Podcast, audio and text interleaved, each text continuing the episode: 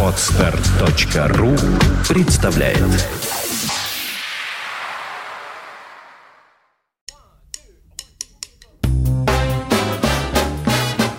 Слушать здесь.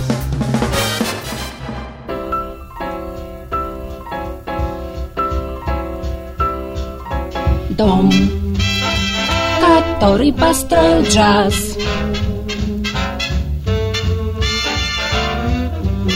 сбоку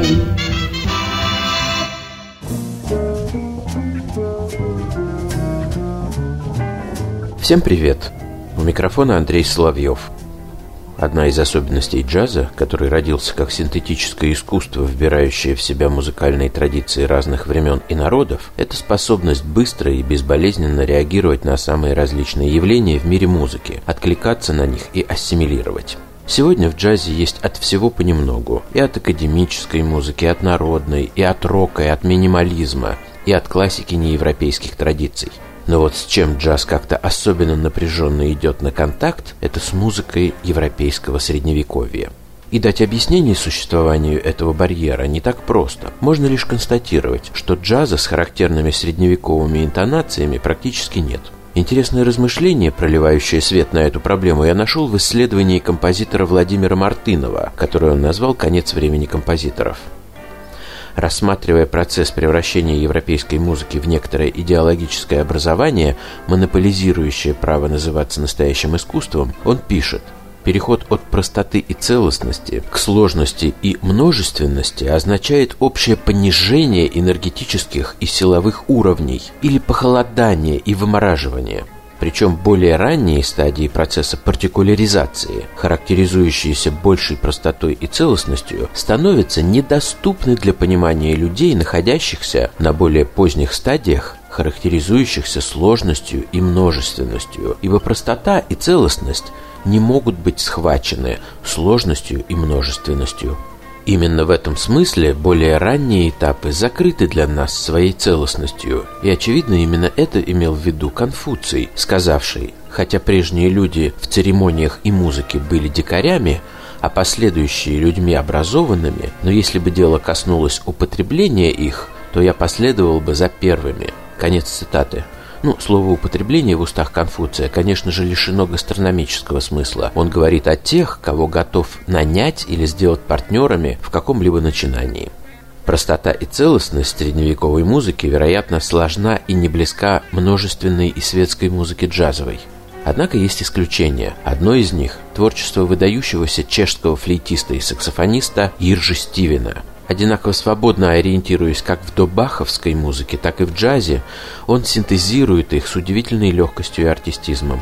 Для развития джазового самосознания в нашей стране пластинки Стивена были на каком-то этапе очень важны. Записей заокеанских и западноевропейских новаторов было немного, а вот чешские супрафоновские диски продавались в магазине почти свободно. И если говорить о лучших альбомах Иржи Стивена, к которым бы я отнес такие пластинки, как «Зверокруг», вылеты, дуэт с барабанщиком Пьером Фавром и совместную работу с чешской прог-рок-группой Blue Effect «Конъюнкцио», то они чрезвычайно близки и созвучны тому, что делали на рубеже 70-80-х годов трио Ганелина, квартет Чекасина, ансамбль «Архангельск» и некоторые другие передовые представители нашей джазовой сцены. С большим удовольствием иллюстрирую это небольшое размышление о джазе и средневековой музыке фрагментом из альбома Иржи Стивена «Зверокруг» или «Зодиак», как он был назван, при подготовке экспортного издания. И даже если вы обнаружите здесь некоторые заимствования, Одна из пьес, например, очень смахивает на композицию из репертуара World Saxophone Quartet. Это не испортит общего впечатления. Альбом записан с применением новой революционной для того времени техники многоканального наложения. И Стивен сам сыграл, ну не все, но большинство важных партий, обеспечив удивительную целостность и интонационное единство альбома. То есть как раз то, что необходимо для постижения духа и буквы средневековой музыки.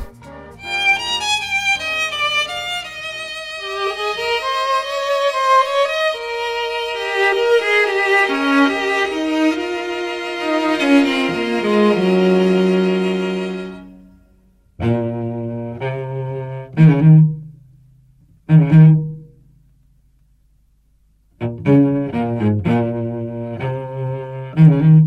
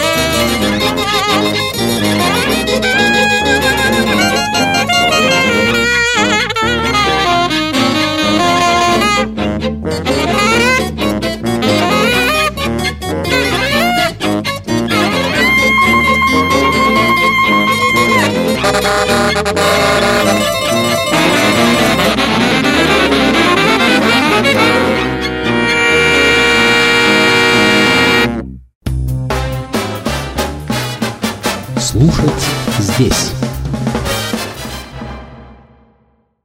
Скачать другие выпуски подкаста вы можете на podster.ru